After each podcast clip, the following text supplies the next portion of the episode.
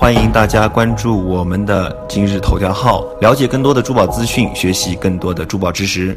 大家好，欢迎收看今天的节目，我是万老师。今天呢，我又带了三件这个马达加斯加产的玛瑙的作品来给大家看一看。呃，来讲一讲这三件。这三件是我在这个遇到名家小品馆看到的，让我觉得眼前一亮的三件作品。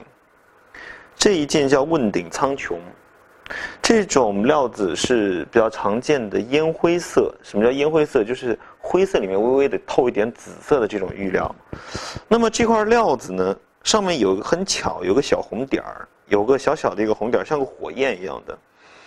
然后最奇的是什么呢？沿着这个火焰有一条这个半透明的这个两条带子是半透明的。然后这个玉雕师就很巧妙的就运用了它本身有的这个构图，就是比较简单的雕了两艘这个飞船，这一条两条火焰啊，就像那个喷气式飞机喷出的长长的气焰一样，非常的简单的寥寥几笔啊，我觉得是把这块材料运用到极致了。这个题材呢非常新颖，名字叫做问鼎苍穹。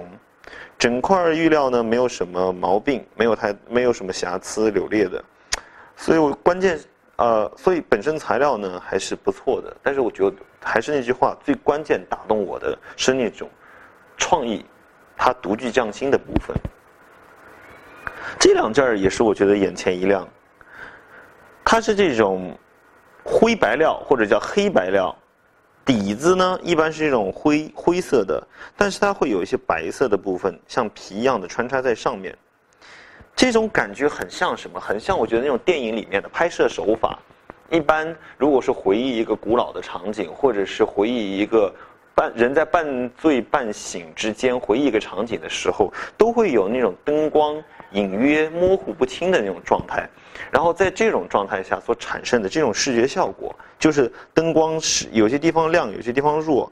这一件呢是一件古代的侍女，旁边有个书桌，桌子上还放着两本书。然后在光影当中若隐若现，有一有有一位侍女，其就是斜靠着这张桌子。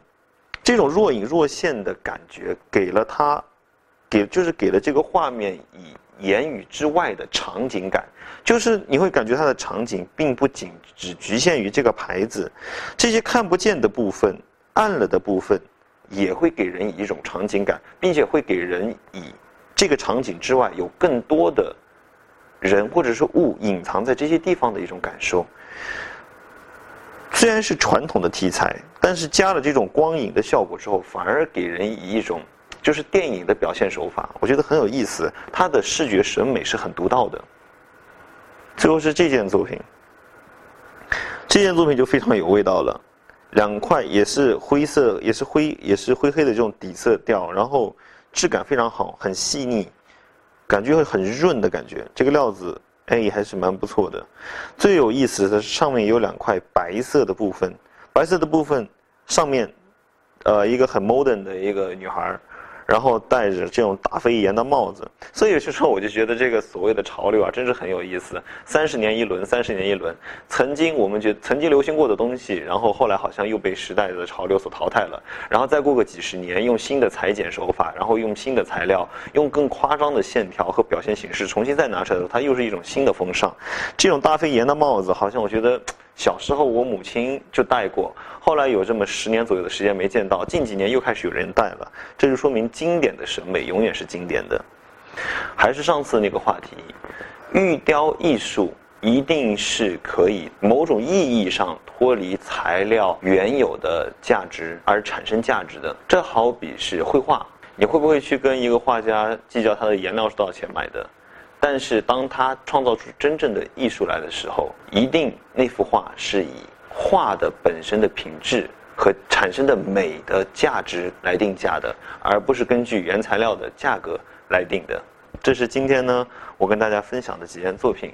欢迎大家关注我的个人微信号，关注以后更多的精彩内容。